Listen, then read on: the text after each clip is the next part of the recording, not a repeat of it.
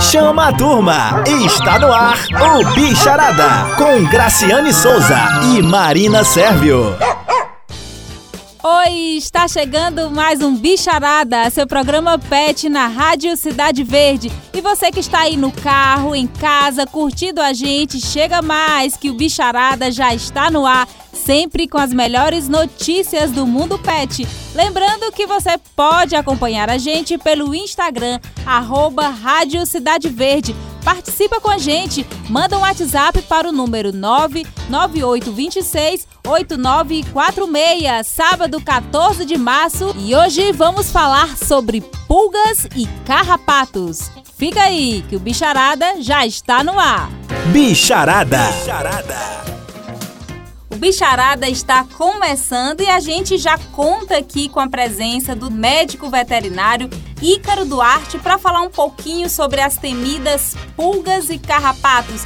Bom dia, doutor. Seja muito bem-vindo mais uma vez ao Bicharada. Bom dia, Graciane. Bom dia, ouvintes.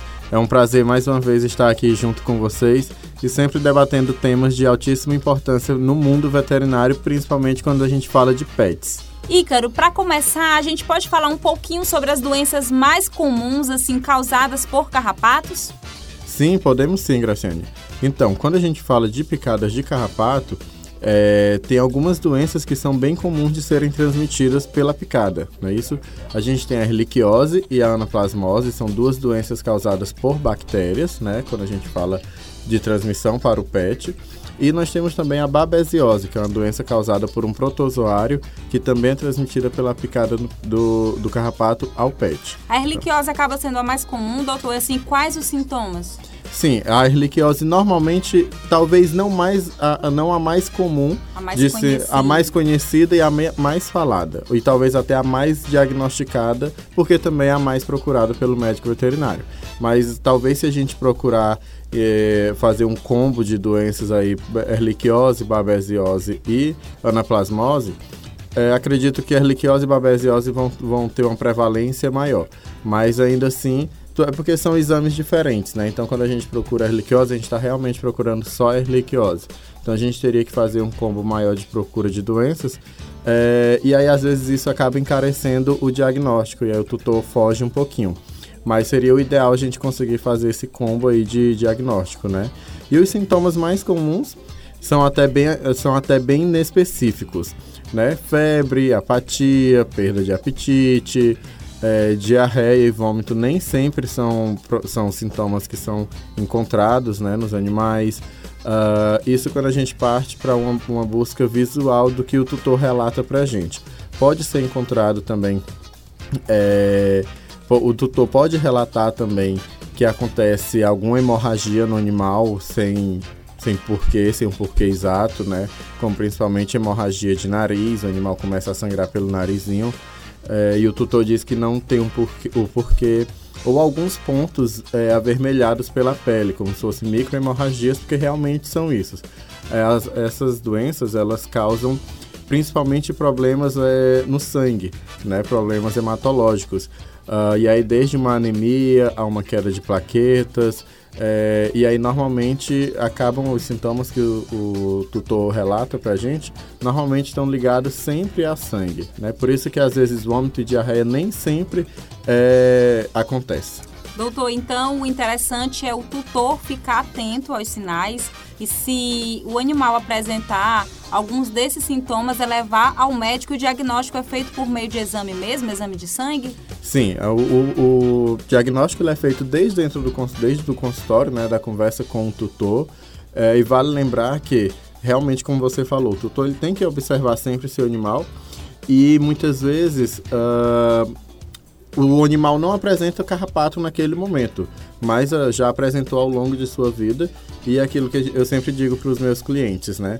Às vezes uma infestação de um, uma infestação de um carrapato é responsável por transmissão de doenças e uma infestação muito grande às vezes não transmite doença, né? Então assim, ah, ele apresentou só um carrapato uma vez, mas faz muito tempo. Não é motivo de não procurar doen essas doenças, né? Então, realmente, tutor tem que buscar sempre estar de olho no seu animal. Uh, E se algum momento da vida ele apresentar, relatar para o médico veterinário e realmente acontecer algumas desses sintomas, é, viu que o animalzinho está com comportamento, principalmente o comportamento alterado, levar de emergência é, urgentemente para o veterinário, porque muitas dessas vezes o animal, como o animal debilita bastante, muitas vezes ele pode vir a óbito por conta dessas doenças. São doenças bem comuns, de fácil, é, fácil tratamento, mas são doenças bem sérias. Doutor, nem todo carrapato ele transmite doença, porque às vezes a gente vê, principalmente animais de rua, né, que são infestados por aqueles carrapatos e aí alguém pega, tira o carrapato e assim, o cachorro ficou bom, tá livre do carrapato. Mas isso significa que ele vai adquirir alguma doença? Nem todo carrapato ele possui esses patógenos na é, na, na, saliva, né? Esses patógenos são transmitidos para o cão pela picada do carrapato, né? Então nem todos esses carrapatos possuem um patógeno na saliva. Então nem sempre que você vê carrapato em cima do seu pet significa que ali tem um carrapato que pode causar uma dessas doenças. Ele vai picar, né? Ele Isso vai é picar, fato. isso é fato. Ele vai porque Sugar ele se alimenta. O sangue do... Isso, ele se alimenta pelo sangue. Ele se alimenta de sangue e pela picada, não é? Uh, então, assim, naquela picada que os estudos hoje em dia eles são bem específicos em relação ao tempo que o carrapato precisa estar picando o animal, porque assim, o carrapato ele é um ácaro, ele se prende ao animal, começa a se alimentar sugando sangue do animal, é, e ele fica ali por horas, naquela mesma picada ele fica ali por horas, né, se alimentando. Diferente da pulga, que ela pica aqui, ela dá mais um pulinho, pica, pica lá, ela não se fixa com tanta facilidade. Tanto é que quando a gente tenta tirar um carrapato da pele de um cão, ele às vezes dá até um estalinho assim, porque ele realmente está ali bem ele aderido. Se atraca, né, Isso, né? ele um se jeito, atraca de um jeito como muito... Como se fosse um vampiro mesmo, Isso, né? exatamente. É porque ele se alimenta de sangue. Então, sempre que até for tentar remover o carrapato, muitas vezes acaba realmente sangrando um pouquinho, ferindo, por conta dessa, dessa ligação que ele faz ao pet. Então, os estudos hoje em dia são bem específicos em relação ao tempo que ele precisa estar aderido ao animal para a transmissão de algumas doenças.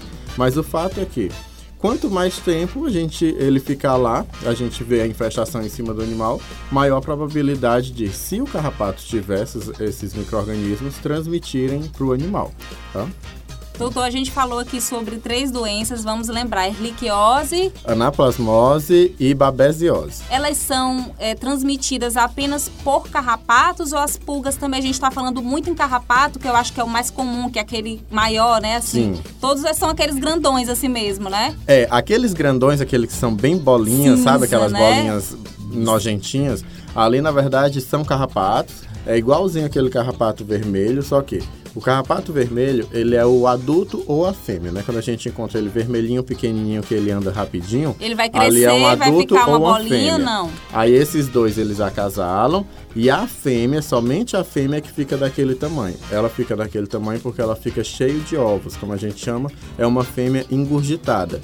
E aí ela fica se alimentando do sangue do animal, é, porque ela necessita disso para sobreviver e até para maturação dos ovos. E aí, quando você encontra aquela, uh, aquela bolinha, aquele carrapato bolinha mesmo, ali tenha certeza que é uma fêmea engurgitada, cheia de ovos, e ela vai se soltar em breve do animal, cair no chão para fazer a, a ovoposição. Então, é porque assim, o ciclo de vida do carrapato ele é complexo e ele tem várias fases. E ele, ele acontece em cima e fora do animal. As pulgas, elas já têm um ciclo mais direto, mais rápido também. É, os, os, os, machos e as fêmeas, elas se, é, se alimentam em cima do animal e ficam lá. Acasalam, a fêmea, ela, a fêmea da pulga, ela continua em cima do animal e faz a ovopostura dela em cima do animal. Os ovinhos dela tem pouca é, adesão aos pelos, pelo e pele do animal. Aí se então, espalha pela se casa. soltam e se espalha pela casa, principalmente em locais onde o animal é, mais dorme. Então são camas, gramas, tudo mais assim, onde o animal mais fica. Esses ovos ficam no ambiente, eclodem, as larvinhas que saem, elas se alimentam de restos é, celulares, debris, uh, e aí elas vão se desenvolvendo. E elas só tornam a subir no animal novamente quando adultas. Então assim, o ciclo do carrapato ele é um pouco mais complexo, então por isso é tão difícil de você matar o carrapato, porque ele tem várias fases em que ele não está em cima do animal, e as pulgas é um pouco mais fácil. Então assim, a gente sempre diz que numa infestação Se você vê o carrapato cheio de, de, o animal cheio de carrapatos, ali é representa apenas 5% do total da infestação. Nossa, doutor, pela casa então. É, 95% da população de carrapatos e pulgas estão no ambiente. Gente, isso é assustador, porque é assustador. não é visível. Não é visível, exatamente. E aí você fica Sabe-se que o carrapato e a pulga ela tem predileção por é, pelo animal, né? Mas no caso de precisa não ter precisa de todo esse ciclo, é, né? Precisa pra... de todo esse ciclo. Então assim, a pulga é mais fácil de ser eliminada por conta disso, que ela come ovos de ou ela come cocôzinho de outras pulgas, ela come restos celulares, então é mais fácil você eliminar. E aí, quando você, quando você mata o, a, o macho ou a fêmea em cima, sabe-se que em cima, no chão tem ovo, larva ou, ou ninfa, ou pupa. E aí, logo ela vai subir e vai continuar lá. O carrapato não, ele sobe e desce no animal várias vezes. Então é difícil você fazer esse controle. A gente falou muito aqui em pulgas e carrapatos em cães. Nos gatos é a mesma coisa, as mesmas doenças, erliquiose e tudo mais? Nos gatos, eles apresentam algumas doenças ligadas à, à picada de insetos. Não são tão comuns quanto quanto no, nos cães, né? Até porque gato raramente é parasitado por carrapato, é parasitado principalmente por pulgas e piolhos, insetos que transmitem talvez uma gama menor de, de doenças e talvez até também de uma importância clínica um pouco menor, tá? Eles, os gatos, eles são favorecidos nesse quesito de não ter essa praga chamada carrapato. Agora, Ícaro, a gente vai conversar um pouquinho sobre as doenças que os carrapatos transmitem para nós humanos. Recentemente ficou bem famoso em todo o mundo que o cantor Justin Bieber foi contaminado com a, com, por um carrapato, com a doença chamada doença de Lyme. Sim, a gente tem esse carrapato também. Sim, não é uma doença de uma prevalência muito grande dentro dos humanos, não. Como eu falei, os carrapatos eles têm predileção pelo cão. Aí quando a gente diz que o ser humano adquire a doença de Lyme pela picada do carrapato, né? É, normalmente é bem falta de sorte dele mesmo por ter sido picado por um carrapato. E mais uma vez, aí já é uma outra bactéria que causa essa doença, né? A doença de Lyme já é causada por uma outra bactéria. É, que também nem sempre o carrapato carrega essa doença em sua, esse microorganismo em sua saliva. Então quer dizer tá? que o humano pode ser picado, mas não necessariamente ele vai desenvolver essa doença. É, não necessariamente ele desenvolve essa doença. Muitas vezes, caso o animal seja, o ser humano seja picado por um carrapato, é, ele vai desenvolver mais algum tipo de alergia local, algo nesse sentido. E assim, algumas poucas vezes, eu não vou dizer em raras ocasiões, mas algumas poucas vezes pode se desenvolver a doença de Lyme, sim. Mas não é uma coisa que ligada à saúde pública, o médico veterinário aqui do Brasil, ou pelo menos aqui do, do Nordeste, esteja assim tão familiarizado, porque não acontece com tanta frequência não. E o carrapato ele sempre vai preferir o cãozinho mesmo. E quando o humano é picado por, por um carrapato, por uma pulga, é, geralmente também ocorre esse processo alérgico, né? Como o senhor Sim. falou, essa doença de Lyme é uma coisa que é um tanto incomum aqui pra Sim. gente. Não chega a ser uma questão de saúde pública, mas é, geralmente o, o tutor ou outra pessoa que seja picado por um carrapato tem alguma reação? É uma alergia? É o quê? Precisa procurar um médico? Aí sim, eu indicaria procurar um médico realmente, né? Fazer essa investigação. Normalmente é uma alergia local que o, animal, que o ser humano tem ali pela picada mesmo, coceira e tudo mais. E talvez em pessoas mais sensíveis, de pele mais sensível, algo um pouco mais grave, mas assim, ligada a uma alergia um pouco mais grave também. É, nada muito, sabe, exacerbado, não. E assim, claro, você é, mora numa casa que tem cachorro. E se um carrapato subir em você, com certeza existe carrapato nesse ambiente, com certeza seu animal está parasitado. Então, se você foi picado por um carrapato e tem um cachorro, procure o um médico veterinário, leve seu animal para o médico veterinário, porque com certeza esse animal também tem carrapato. E para você que está aí acompanhando o Bicharada, a gente está batendo um papo com o médico veterinário Ícaro Duarte, falando um pouquinho sobre pulgas e carrapatos, esses temidos bichinhos que atormentam tanto os nossos pets, mas também a nós humanos. Doutor, a gente já falou muito de pulgas e carrapatos, mas o que fazer para exterminá-los. Eu, eu, tenho aqui algumas perguntas para o senhor e vamos começar. Coleira, funciona ou não funciona? A coleira, ela funciona sim. A gente tem que sempre diferenciar os métodos de ação desses produtos, né? Nós temos produtos excelentes no mercado de altíssima tecnologia, é claro, com um custo-benefício um custo -benefício muito bom e que também, infelizmente, ainda a medicina veterinária ela não tem é questão de genérico, não tem subsídio governamental. Então é tudo pago pelas indústrias farmacêuticas veterinárias. Por isso, Por isso são é um tudo mais caro. mais caro, né? É, Mas vale a pena o investimento. Vale, vale super a pena, principalmente quando a gente fala que hoje em dia pet ela faz parte da família. É, vai de cada um saber o que aquele ente da família representa vale, representa, né? Os produtos externos, né, que eu chamo assim para ficar mais didático, produtos externos de ação externa, como coleiras, pipetas. Pipeta, doutor, só para explicar para quem está nos ouvindo, são é, aqueles líquidos que coloca, são colocados no dorso do animal. Isso, exatamente. E aí, assim, a gente tem uns mais antigos, que são aqueles vermelhinhos, por exemplo, que também tem uma ação boa, ainda tem uma ação muito boa, apesar de, apesar de serem mais antigos, e tem uns de, ação, de desenvolvimento mais é, recente, aí tem uma ação até mais é, melhorada. Mas normalmente pipetas são esses líquidos que a gente põe no dorso do animal. E, e aí, dependendo de cada pipeta, tem pipeta que é uma aplicação em ponto único, pontos duplos ou triplos, de acordo com o tamanho do animal, ou em, sobre todo o dorso do animal, desde o rabinho até os ombros. Né? Essas são as pipetas. E as coleirinhas são aquelas convencionais que a gente tem aí no mercado. Mas o senhor não respondeu a minha pergunta. É, Coleira funciona, coleira e pipeta funcionam ou não funcionam? Porque se eu, eu tenho um caso, eu conheço um caso de uma tutora que diz que colocou a coleira lá no bichinho, gastou alguns 100 reais com essa coleira, só que o bichinho dela adoeceu por arliquiose. Certo, então vamos lá. Respondendo essa pergunta, tem uma ação na minha prática, na minha rotina clínica, tem uma ação um pouco duvidosa quando a gente fala de infestação em alto grau. Se o animal estiver vivendo num desafio muito grande, o que é um desafio muito grande?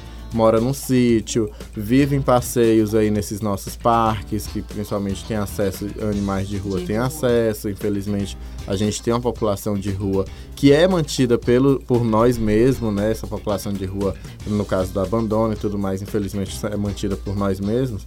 Então, animais que têm esse tipo de desafio, vai muito em encontro de outro com encontro de outros pets. Nesse caso, talvez coleiras e pipetas não sejam a melhor opção. Não seriam tão eficientes. Não seriam tão eficientes, tá?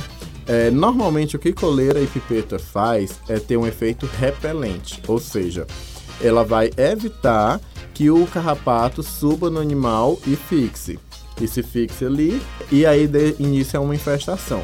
E é praticamente o perfil dos nossos filhotes de quatro patas hoje, né? Porque hoje a gente é. tem um cão, tem um gato, quer levar para todo canto. Então, é, usar a coleira, usar a pipeta, mas com restrições, sabendo que o carrapato, a pulga pode chegar lá, só que não vai se instalar. É mais ou menos assim. Isso, é mais ou menos isso. Ele pode ter, chegar perto do animal e aí ele ter essa ação repelente e aí ou matar o, o carrapato ou evitar que ele fixe, se fixe no animal.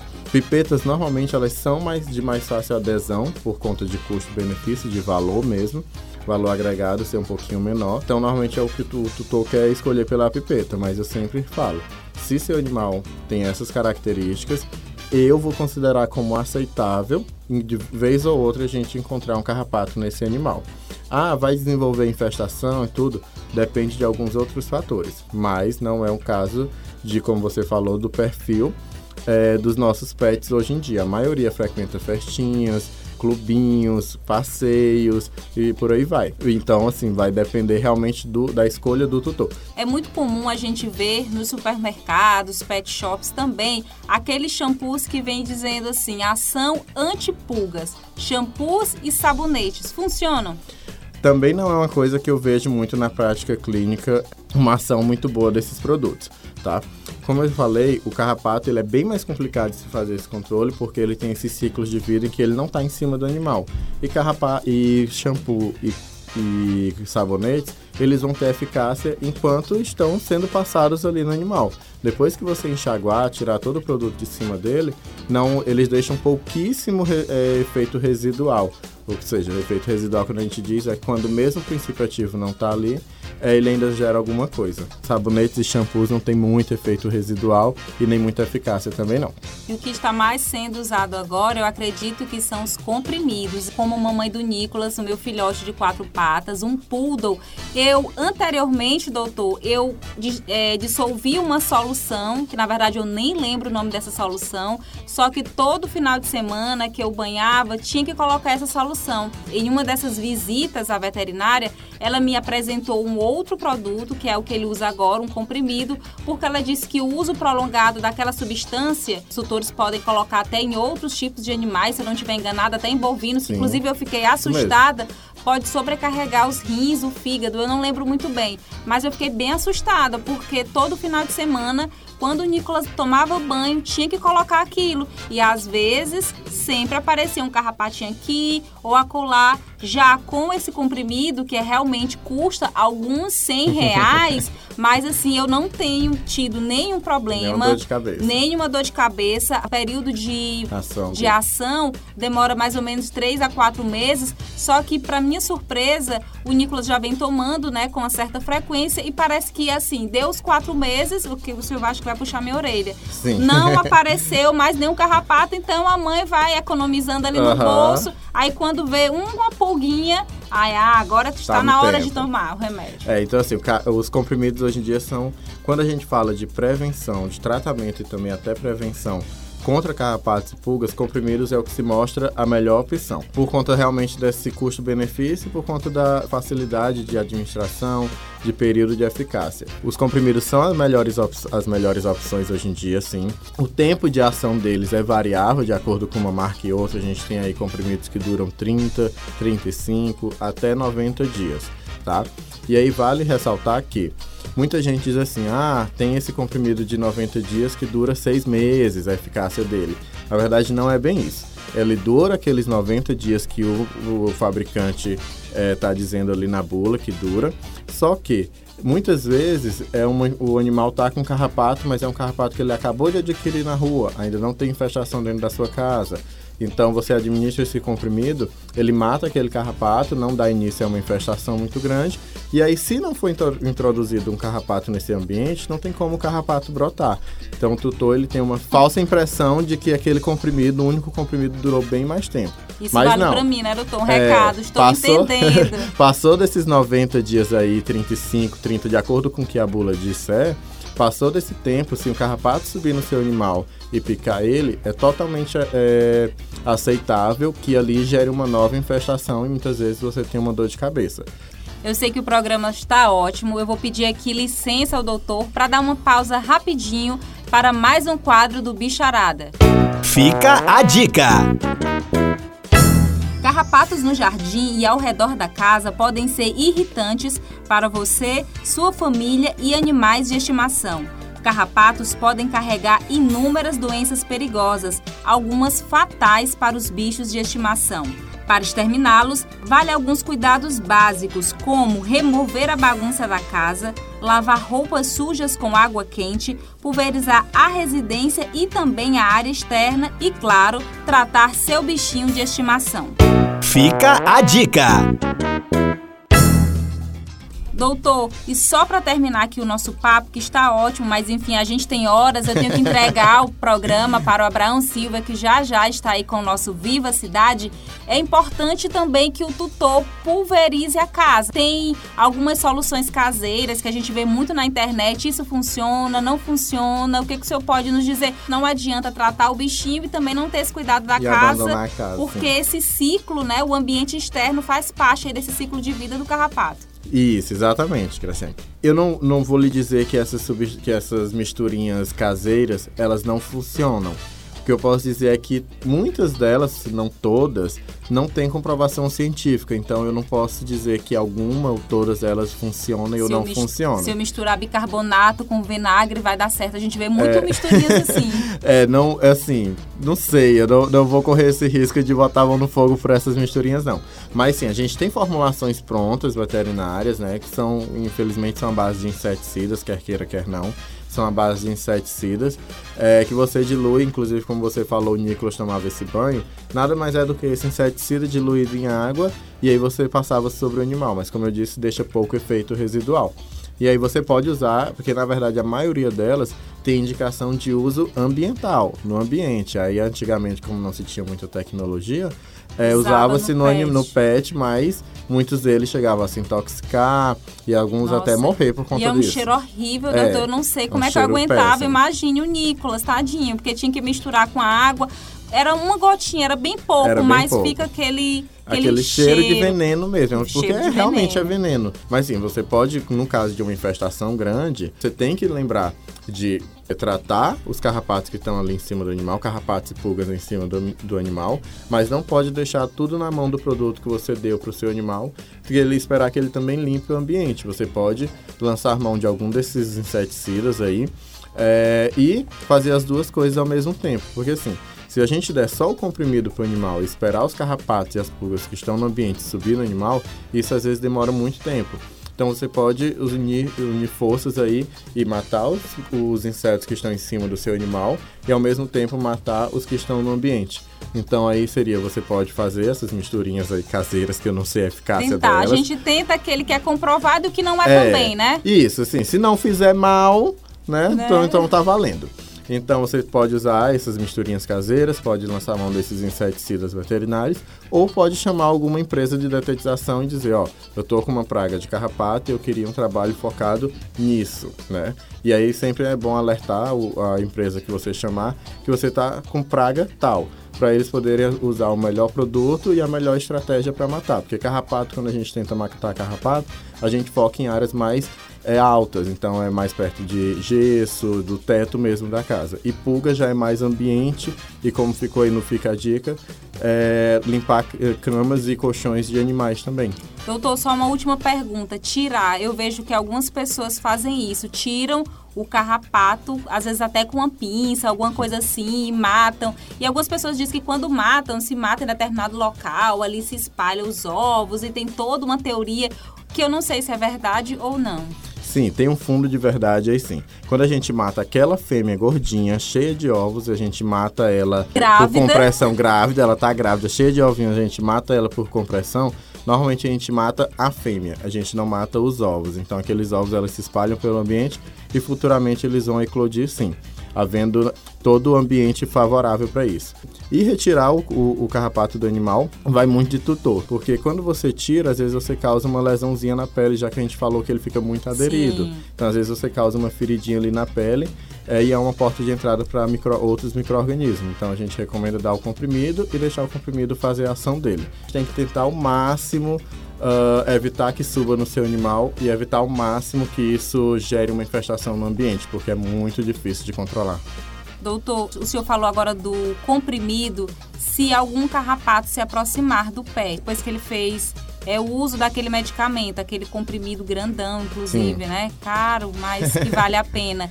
É, se o, o, carrapato chegar próximo ao cão, ele não vai aderir ao cão ou ele simplesmente suga o sangue do animal e depois ele morre porque ele acaba chupando sangue com o medicamento. É, é mais ou menos isso daí mesmo.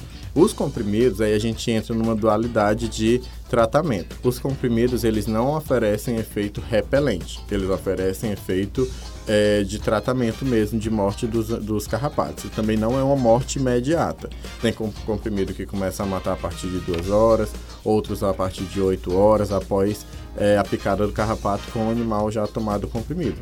Né? Então, assim, se você, se o animal sabe-se que o animal tem carrapato, dê o comprimido. Ah, mas é, eu não quero o comprimido, ainda permite que o carrapato pique o animal. E como eu disse no começo, os estudos eles são inespecíficos em relação ao tempo que esse, esse carrapato precisa estar aderido ao cão para transmitir doenças. Então, sabe-se que tem infestação de carrapato, dê o comprimido, trate o ambiente e use algum método repelente em cima do animal. E aí a gente volta para as pipetas e coleiras, tá? Então a gente tem que sempre unir sócios quando o animal já tem, já tem uma infestação instalada. Se o animal não tem infestação instalada, a gente está usando prevenção, aí a gente pode dar só o comprimido, é, correr o risco de eu vou subir, e aí eu sempre digo, ó, tem um comprimido, ele tem uma ação excelente, mas ele permite que o carrapato pique seu animal.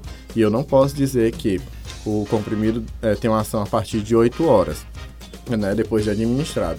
Então, se é, 8 horas após subir um carrapato, ele fica lá por algum tempo, em breve eu sei que ele vai morrer, eu tenho certeza que o carrapato vai morrer, mas eu não posso garantir que se ele demorar só duas horas em cima do animal, ele não vai transmitir alguma doença. Então, aí no caso de o animal não ter nenhuma infestação, eu talvez eu não trate o ambiente, mas eu vou usar o método de repelência, que no caso são as pipetas e coleiras, e um tratamento oral, que no caso são os comprimidinhos. Tá? E aí voltando a falar um pouco das pipetas, eu falei, eu meio que falei mal delas em relação a tratar contra carrapato, mas elas têm algumas delas, a maioria delas na verdade, tem uma ação excelente contra mosquitos. Então aí sim, focando em mosquitos, as pipetas são a maioria delas, né? Você tem que ver a bula e ver a indicação. A maioria delas são excelentes contra o mosquito, realmente. Então. O senhor já deixou a deixa para a gente explorar você mais um pouquinho para outro bicharada para falar sobre os mosquitos, né? Afinal, a leishmaniose, o, ca o calazar está aí e é uma coisa que preocupa muito os tutores, mas vai ser tema do próximo bicharada. Pronto. Muito obrigada pela participação. Foi um bate-papo esclarecedor, um pouco nojento assim, né? Um assunto que ninguém quer falar, que todo mundo teme mas é importante que os tutores façam toda essa prevenção no seu pet, façam toda essa prevenção na casa, porque afinal de contas prevenir é melhor que remediar. Exatamente. E às vezes a gente pode achar o comprimidinho caro, mas como você acabou de falar, prevenir utilizar esse comprimido um pouco mais caro é, é, melhor do que fazer o tratamento dessas doenças aí que são bem onerosas, bem é, de um tratamento bem prolongado e muitas vezes, querendo ou não, culminam com a morte do animal. Muito obrigado pelo convite, Graciane. Obrigado ao público do Bicharada, obrigado ao, pro, ao programa. Me deixo aqui à disposição para um próximo convite, para um próximo, é, um próximo encontro. E aí a gente pode falar de mosquitos, tem aí o calazal que é bem disseminado hoje em dia as informações. Temos aí também uma doença emergente que é a, a, verme do coração, que é o verme do coração, tá? Pronto, já tem assunto de tem sobra. Tem assunto para um, dois, dois, pelo menos aí, dois bicharadas. Tá certo, doutor. Até a próxima. Obrigado, gente. bom dia, até a próxima. E aí, gente, gostaram do programa? Sábado que vem tem mais, às 8h30, aqui na Rádio Cidade Verde. Eu entrego o programa agora para o meu amigo Abraão Silva e o Viva Cidade. Bom dia, Abraão! Bom dia, querida Graciane. Ótimo sábado para você. Sábado que vem tem mais bicharada. Tem um intervalo agora, na sequência estarei com você no nosso Viva Cidade especial de sábado aqui na sua Rádio Cidade Verde. Até já!